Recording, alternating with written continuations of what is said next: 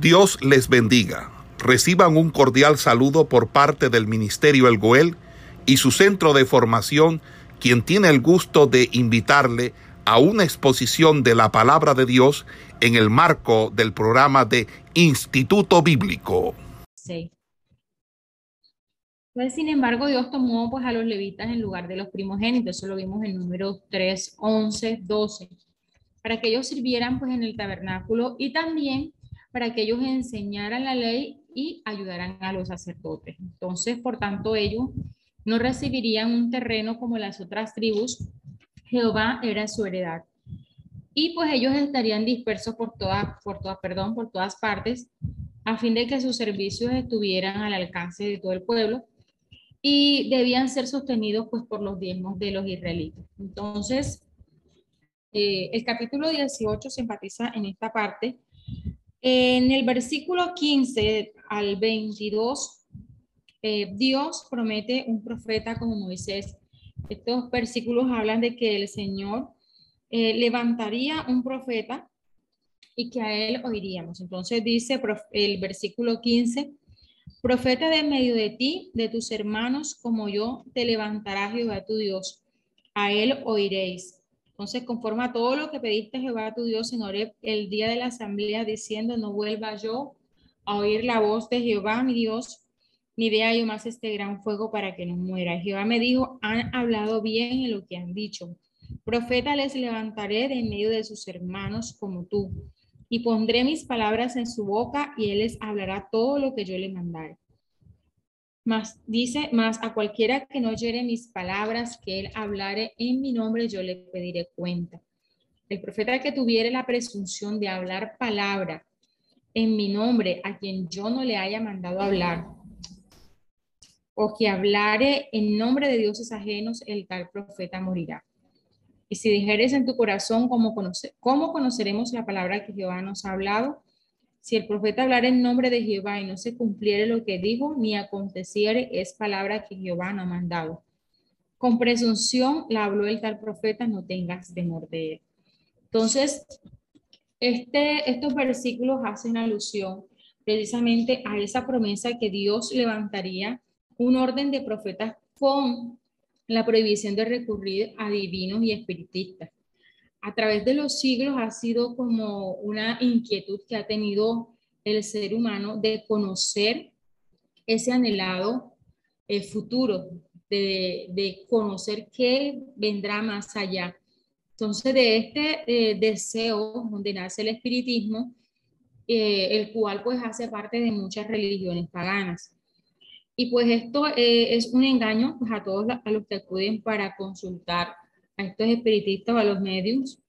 Eh, Moisés manda pues a los israelitas que erradicaran completamente todo lo que era la práctica de adivinación, de espiritismo, incluso de magia. Ahora, no era necesario pues consultar a los espiritistas para saber el futuro, porque Dios enviaría profetas verdaderos y sus credenciales serían que Él no dejaría que ninguna palabra que ellos dijeren eh, por tierra, por decirlo así. Entonces serían profetas de Jehová y no de otro Dios. El hombre pues que se lanzaba a este oficio profético sin ser llamado por Dios era un falso profeta. Y pues los genuinos profetas no profetizarían de su propio corazón, sino que hablarían solamente las palabras que Dios les daría. Sus palabras, dice el versículo 18-22, se cumplirán indefectiblemente, es decir, todo lo que él dijo se cumplirá conforme a lo que Dios le había hablado. Ahora, sin embargo, podía pues ocurrir en ciertos casos que estos falsos profetas obraran milagros e incluso se cumplieran sus palabras, pero ellos quedarían al descubierto a través de su doctrina, ya que ésta no concordaba con la palabra de Dios. Ahora, Dios permitía también que estos hicieran señales para probar a su pueblo, a fin de, pues, de que se manifestase si realmente amaban o no al Señor. Ahora, finalmente, el profeta que sería aquel verdadero profeta sería el que honraría la palabra de Dios. Eso lo podemos ver en Isaías 8:19 y el versículo 20. Ahora, eh, aunque se puede pues también aplicar este pasaje, eh, lo que es el orden de los profetas, estos versículos hablan primordialmente del profeta por excelencia, que sería superior a Moisés. Quiero pues, eh, si tienen eh, la oportunidad, busquemos Hechos 3, 22, 23. Esto nos habla de, de este profeta que Dios levantaría y que sería muy, muy, muy superior a lo que era Moisés. Entonces el versículo dice, porque Moisés dijo a los padres, el Señor vuestro Dios os levantará profeta de entre vuestros hermanos, como a mí, a él oiréis en todas las cosas que os hablé. Y toda alma que no oiga a aquel profeta será derraigada del pueblo. Y todos los profetas desde Samuel en adelante, cuantos han hablado también, han anunciado estos días. Vosotros sois los hijos de los profetas y del pacto que Dios hizo con nuestros padres, diciendo a Abraham, en tu simiente serán benditas todas las familias de la tierra.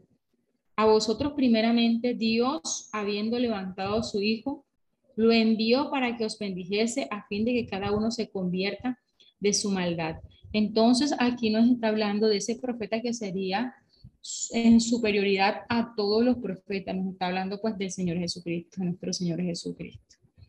Eh, el versículo 37 eh, también del capítulo 7 nos habla de esto. Dice, este Moisés es el que dijo a los hijos de Israel, profeta os levantaré, el Señor vuestro Dios de entre vuestros hermanos, como a mí a él oiréis. Entonces, hay muchas semejanzas entre lo que era Moisés y Jesús.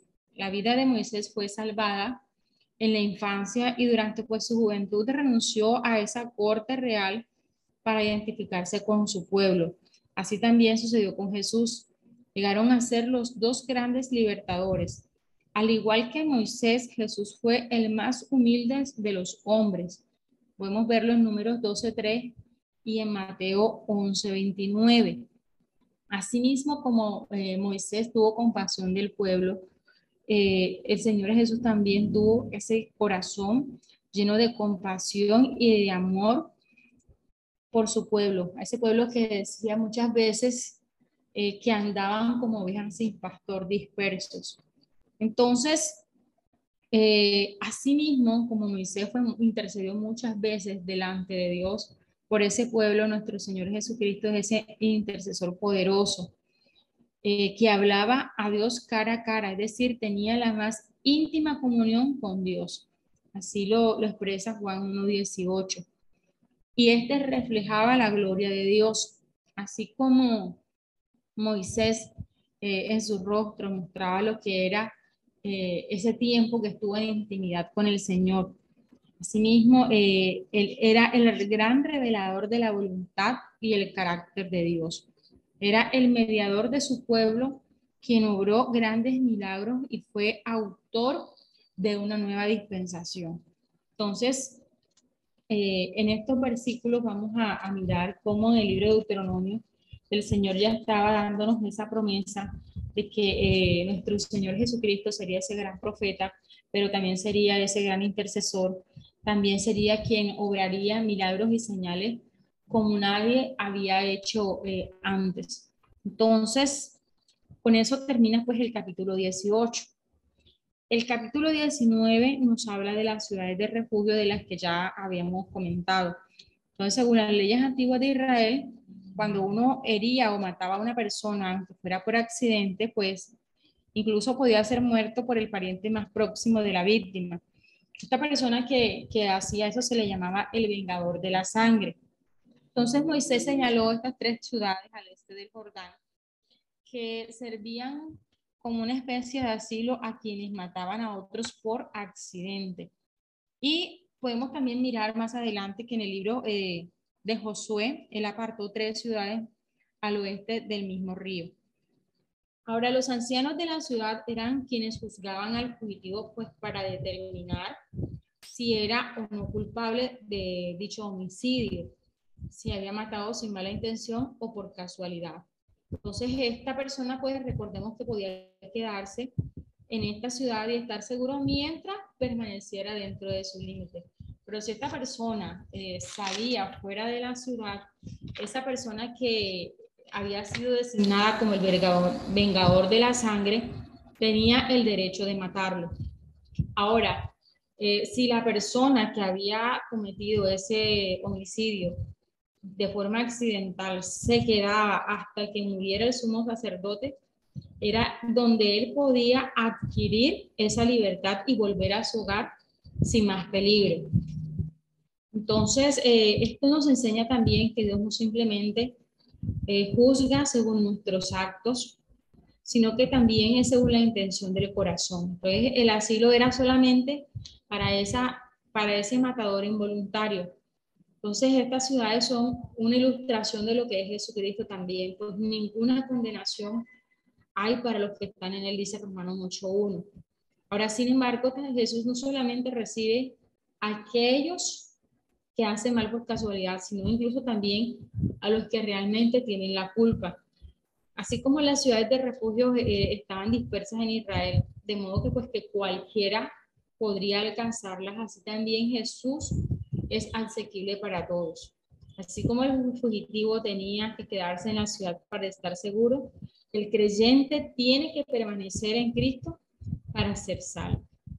Entonces, eh, estas ciudades nuevamente eh, estaban pues dadas para que esa persona a la cual, la cual había cometido eh, ese error, ya sea por accidente, sin culpa como dicen por allí, tuviera un espacio donde poder quedarse. Ahora, hay leyes diversas las que continúan, leyes sobre el testimonio, que habla pues de, leyes sobre la guerra en el capítulo 20. Eh, en el capítulo 21 se nos habla sobre la expiación de un asesino cuyo autor se desconoce. Y también nos habla eh, a partir del, del versículo 10 del capítulo 21 en adelante, nos habla sobre diversas leyes leyes sobre la cantidad, eh, leyes sobre el buey, todas las, cuestiones, digamos que del diario vivir estaban contempladas en estas leyes diversas, que van desde el capítulo pues 19 hasta el capítulo 26. Entonces las leyes que se encuentran en estos capítulos son muchas y la mayoría pues corresponden a épocas pasadas simplemente vamos a, considerar algunas de ellas, no las vamos a tener en cuenta todas. Entonces, eh, una ley que se, se muestra eh, en el capítulo 20, eh, del versículo 5 al 8, nos habla sobre lo que era el servicio militar. Entonces, el que acababa de construir una casa nueva o de sembrar una viña o contraer matrimonio, estaba eximido del servicio militar no se aceptaba pues a los miedosos en estos casos porque no se consideraban como buenos guerreros y pues su temor podía ser contagioso. Entonces, eh, estas leyes que hablan sobre la guerra eh, estaban destinadas a eso, que había excepciones en las cuales la persona quedaba eximido. Entonces, eh, el Señor todo esto permitió que quedara plasmado en su palabra. Ahora, eh, siguiendo pues en estos capítulos, el versículo 16 y 18 eh, nos habla de que los israelitas debían destruir completamente a los cananeos y sus ciudades. El propósito era que la religión o que esa creencia que tenían el único Dios no fuera contaminada con las costumbres paganas. Entonces dice Pedro, de las ciudades de estos pueblos que Jehová tu Dios te da por heredad, ninguna persona dejarás con vida, sino que los destruirás completamente. Al Eteo, al Amorreo, al Cananeo, al Pereceo, al Edeo y al Jebuseo, como Jehová tu Dios te ha mandado. Dice el versículo 18, para que no os enseñen a hacer según todas sus abominaciones que ellos han hecho para sus dioses, y pequéis contra Jehová vuestro Dios. Entonces, cada vez que ellos sitiaran alguna ciudad para tomarla, eh, ellos no iban a destruir ni sus árboles ni todo pues lo que hubiera en ellos. Pero eh, algo que sí debían hacer era destruir pues eh, matar, no debían dejar comida pues a ninguna persona de las que estaban aquí. Entonces, estas leyes nuevamente pues también estaban orientadas a que el pueblo de Dios fuera un pueblo santo apartado de, las otras naciones, apartado de, apartado de sus diversas costumbres paganas. Ahora también eh, los israelitas debían mantener unas diferencias en cuanto a sus vestimentas. Esto, pues, dado el caso de que había una marcada diferencia en cuanto a las cuestiones de la vestimenta. En el capítulo 22, versículo 5, eh, es aquí donde muchas veces se han generado, digamos que algunas tergiversaciones y, muchas iglesias lo toman literal. Dicen, no vestirá la mujer traje de hombre, ni el hombre vestirá ropa de mujer, porque abominación es a Jehová tu Dios, cualquiera que esto hace. Entonces, es aquí donde muchas iglesias se dice pues que usted no puede utilizar un jean, se dice que usted solamente se tiene que vestirse o vestidos o faldas y de allí ha quedado como que marcada eh, este versículo. Entonces, eh, no es que un jean, ahora si vamos a estos tiempos, eh, ya la ropa pues no tiene ni siquiera una definición dada a todas las cosas que se están dando para estos tiempos. Pero el Señor lo que sí quería hacer era una diferencia, porque en ese tiempo, en este contexto, había una marcada diferencia entre la ropa que utilizaban las mujeres y pues la ropa que utilizaban los hombres. Entonces, eh, dada la similitud pues que había eh, en estos atavios, era necesario pues distinguir entre ambos. Dios originalmente pues creó al varón y a la mujer y cada uno pues tenía su naturaleza y funciones distintas. Entonces, esta ley lo que buscaba era protegerlos de la perversión e inmoralidad. Asimismo, eh, en estos capítulos vamos a mirar que lo que era la esclavitud, el concubinato, la poligamia y el divorcio eran tolerados pues en estos tiempos dado el contexto histórico, pero también eran muy restringidos. En el capítulo 21, del versículo 10 al 17, vamos a encontrar, eh, en este caso, eh, algunas especificaciones en cuanto a esto. Dice, y vieres entre los cautivos alguna mujer hermosa y la codiciares y la tomares para ti por mujer, la meterás en tu casa y ella rapará su cabeza y cortará sus uñas y se quitará el vestido de su cautiverio y se quedará en tu casa, y llorará a su padre y a su madre un mes entero, y después podrás cegarte a ella. Y tú serás su marido y ella será tu mujer.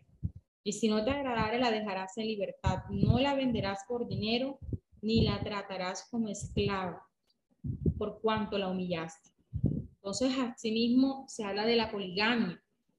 Dice, si un hombre tuviere dos mujeres, la una amada y la otra aborrecida, y la amada y la aborrecida le hubieran dado hijos y el hijo primogénito fuere de la aborrecida, en el día que hiciere le dará a sus hijos lo que tuvieren, no podrá dar el derecho de primogenitura al hijo de la amada con preferencia, al hijo de la aborrecida que es el primogénito.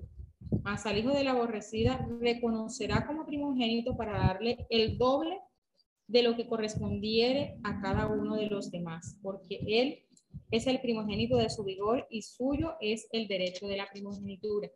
Entonces, aquí vamos a, mirar eh, todos estos casos, ¿verdad? Si nosotros los contrastamos con, con la palabra, vamos a encontrar muchas cosas eh, eh, como que en, en, ciertas diferencias. Si nosotros nos vamos a, a la historia de Sara y Abraham, vamos a encontrar pues primeramente que primogénito, pues nos habla de que era Ismael, pues fue pues, el primero que nació, pero Dios había dado una promesa antes y esa promesa estaba dada a la descendencia que tendría Sara y Abraham. perdón, eh, Isaac y, y Entonces, eh, todas estas promesas que Dios les había dado a ellos estaban plasmadas antes de que ellos hubieran tenido pues a Ismael. Entonces, todas estas leyes eh, estaban dadas para que el pueblo de Israel no abusara de, de, estos, de, estos, pueblos que aún pues estaban siendo digamos que estaban siendo tomados y el Señor todas estas cosas pues las tenía previstas, de modo que no se diera una esclavitud a gran escala como en otras naciones y pues que todas estas leyes que Moisés había dado a todas estas naciones pues tuvieran un poco de humanidad. Entonces Dios permitió todos estos abusos en algunos casos, pues porque los hebreos no estaban preparados todavía para esa elevada moralidad que Dios les estaba solicitando.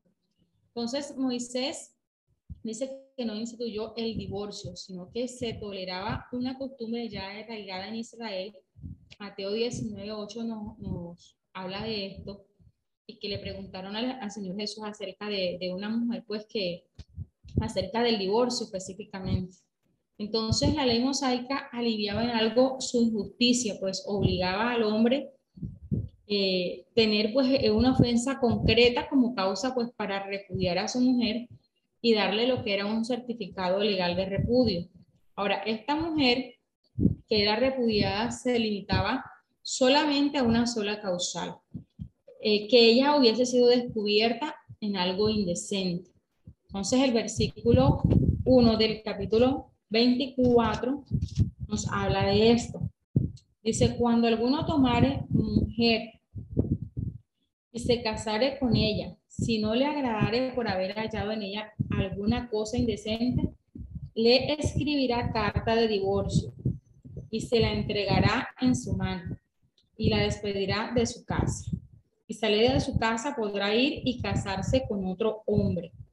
Pero si la aborreciere este último y le escribiere carta de divorcio y se la entregara en su mano y la despidiere de su casa, o si hubiere muerto el postrer hombre que la tomó por mujer, no podrá su primer marido que la despidió volverla a tomar para que sea su mujer, después que fue envilecida porque es abominación delante de Jehová, y no has de pervertir la tierra que Jehová tu Dios te da por heredad. Entonces, eh, esta mujer que había sido repudiada podía casarse más adelante con alguien, pero no con este varón que le haya dado la carta de repudio. Porque eh, ahora, específicamente, ¿qué era esa cosa indecente a la que se refiere la palabra? Específicamente se describe como la fornicación. Eso lo podemos ver en Mateo 19.9. Si el hombre repudiaba a su mujer, ella tenía la posibilidad de casarse con otro, pero nunca con su primer marido. Era una advertencia contra el divorcio precipitado. Al igual que los otros males, pues el divorcio era permitido por la dureza de vuestros corazones.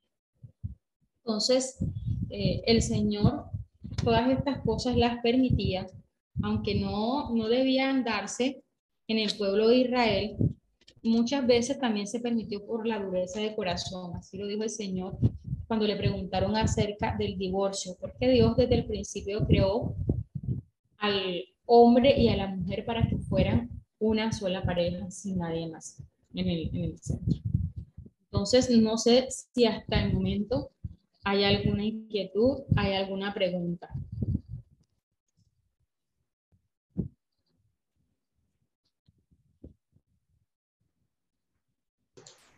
Amén.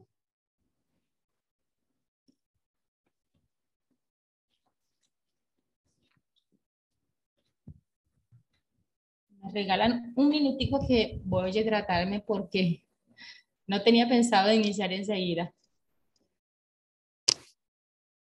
Lea y, Entonces, esas diversas leyes estaban pues orientadas a todas estas cosas. Y por eso se habla de diversas eh, leyes. Ahora, eh, en el capítulo 22 nos habla de que si a una persona se le perdía un animal, en este caso nos habla del buey, dice, si vieres extraviado el buey de tu hermano o su cordero, no le negarás tu ayuda, lo volverás a tu hermano. Si tu hermano no fuere tu vecino, no lo conocieres, lo recogerás en tu casa y estará contigo hasta que tu hermano lo busque y se lo devolverás. Así harás con tu asno, con su vestido y con todas las cosas de tu hermano que le perdiese. Si tú la no podrás negarle su ayuda. Decir, se perdió eh, en el caso del campo, digamos que esto es un poco más notorio, ¿verdad? Cuando eh, se pierden los animales. Eh, es deber, era deber del pueblo de Israel que si algo se perdía, eh, hacérselo llegar a esta persona. Pero si esa persona pues no era alguien conocido, ese animal debía de estar allí hasta que esa persona llegara a buscarlo. Eh, entonces, son como que todas esas especificaciones que Dios va hablando en todo esto. Ahora, eh, el capítulo perdón, versículo 13, que nos habla sobre las leyes de castidad, eh, nos habla de que cuando alguno tomare mujer y después de haberse llegado a ella la aborreciere y le atribuyere faltas que den, de, que den que hablar y dijere a esta mujer tomé y me llegué a ella y no la hallé virgen. Entonces el padre de la joven y su madre tomarán y sacarán las señales de la virginidad de la doncella a los ancianos de la ciudad en la puerta. Y dirá el padre de la joven a los ancianos, yo di mi hija a este hombre por mujer y él la aborrece. Y aquí él atribuye faltas que dan que hablar diciendo, no he hallado virgen a tu hija, pero vete aquí las señales de la virginidad de mi hija y extenderán la vestidura delante de los ancianos de la ciudad. Entonces, ¿qué era este caso? Ese caso lo estaba, estaba eh, denotando que cuando un hombre tomaba a una mujer virgen, debía eh, haber una prueba de que realmente pues esta mujer había sido virgen. Y en este caso se tomaban pues sus vestiduras. Ahora, eh, este caso lo que hacía era tratar de exponer la vileza del hombre que había tomado a una virgen y pues quería repudiarla, eh, haciendo la salvedad de que sus padres tenían que estar pendientes de todo esto. Entonces dice que había que castigar al tal hombre y debía pagar unas 100 piezas de plata. Dice, los cuales tenían que darse al padre de la joven por cuanto esparció mala fama sobre una virgen de Israel y la tendrá por mujer y no podrá despedirla en todos sus días. Entonces eran unas leyes que el Señor estaba eh, dando pues para eh, que no se dieran todos esos casos de vileza en el pueblo de Israel. Ahora, eh, ¿qué pasaba si, si pues esta, la, mujer se hallaba que la joven no era virgen? Dice pues que era sacada a la puerta de la casa de su padre y la apedrearían los hombres de su ciudad y morirá por cuanto hizo vileza en Israel, fornicando en casa de su padre. Así quitarás el mal de medio de ti. Entonces las leyes para ese tiempo eran bastante drásticas pero eh, buscaban, pues en este caso, de que nadie tratara de cometer estos actos viles.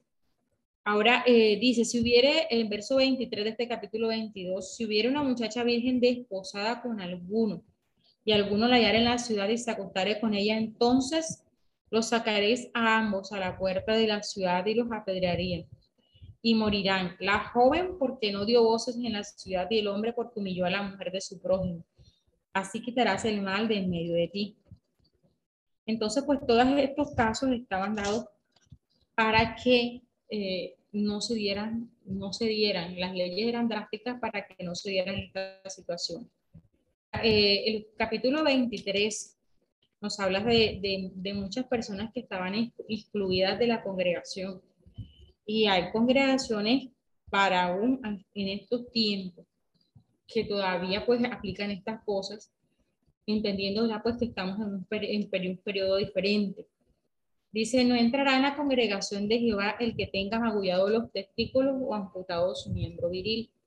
No entrará bastardo en la congregación de Jehová ni hasta la décima generación. No entrará amonita ni moabita en la congregación de Jehová ni hasta la décima generación.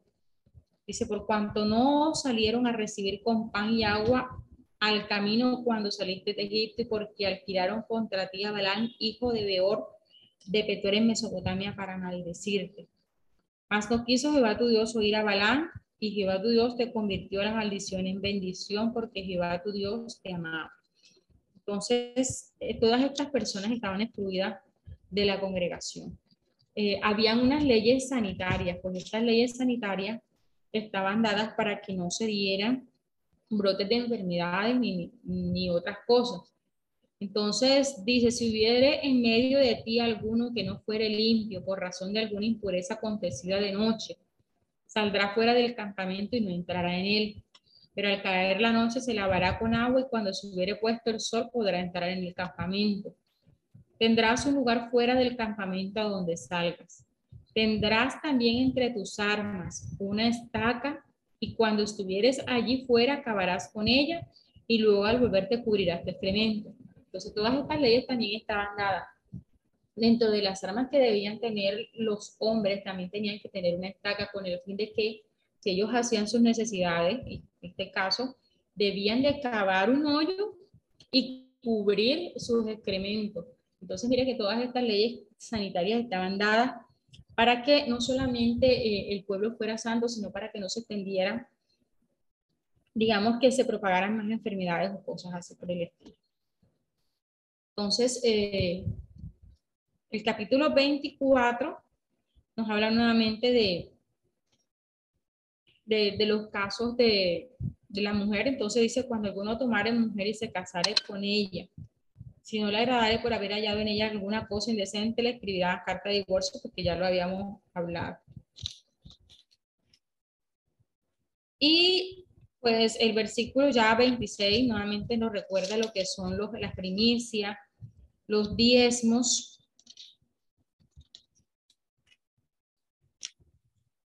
El capítulo 27 pues eh, se nos da eh, una orden de que escribir la ley en piedra, pues lo que sobre el monte eh, Ebal. Dios ordena pues nuevamente que se, se escriban todas estas leyes. Dice el 27, ordenó Moisés con los ancianos de Israel al pueblo diciendo, guardaréis todos los mandamientos que yo os prescribo hoy.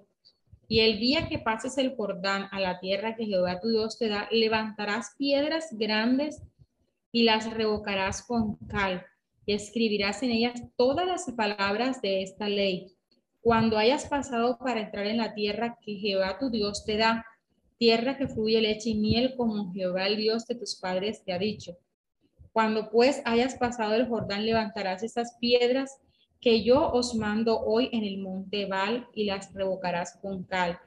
Y edificarás allí un altar a Jehová, tu Dios, altar de piedras, no alzarás sobre ellas instrumento de hierro entonces, dice versículo 8, y escribirás muy claramente en las piedras todas las palabras de esta ley. Y Moisés con los sacerdotes levitas habló a todo Israel diciendo, guarda silencio y escucha, oh Israel, hoy has venido a ser pueblo de Jehová tu Dios. Oirás pues la voz de Jehová tu Dios y cumplirás su mandamiento y sus estatutos que yo te ordeno.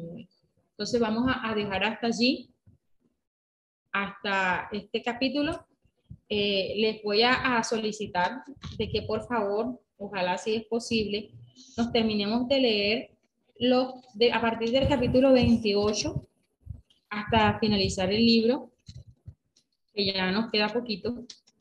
Entonces, eh, para la próxima sesión.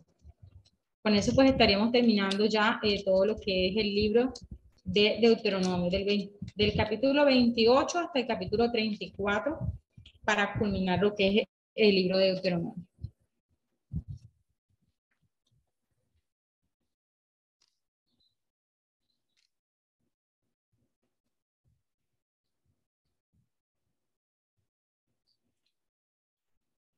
No sé si tienen alguna inquietud hasta, hasta aquí donde quedamos.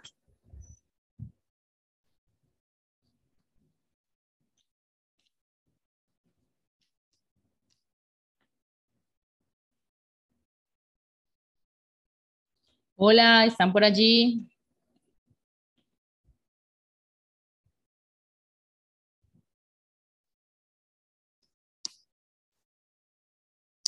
Hola, hermana Liliana, ¿cómo pasa? El Señor le bendiga. Amén, amén. Amén, hermanita Carmen. ¿Está por aquí? Aquí estoy, bendiciones. Amén, amén. Yo pasé la lista, pero usted no estaba aquí en clase. ¿Dónde estaba, señor? Ya estaba, como- terminaba de llegar y empecé a organizar todo. Yo, pero ya estoy aquí, aquí estoy. Ahora vuelvo a pasar la lista y me, no- me quita la falla. Aquí estoy también, hermana Liliana Luis Sánchez.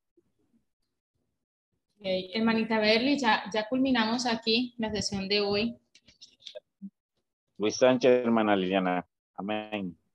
Hermana Liliana, Jenny Noble, era que no había podido entrar por señal. Bueno, miro aquí Jenny Noble.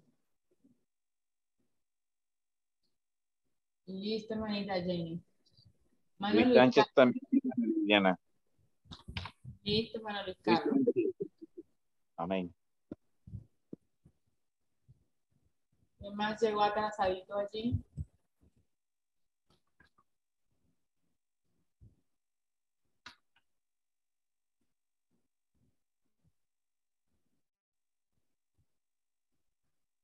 Ana Carmen Peña.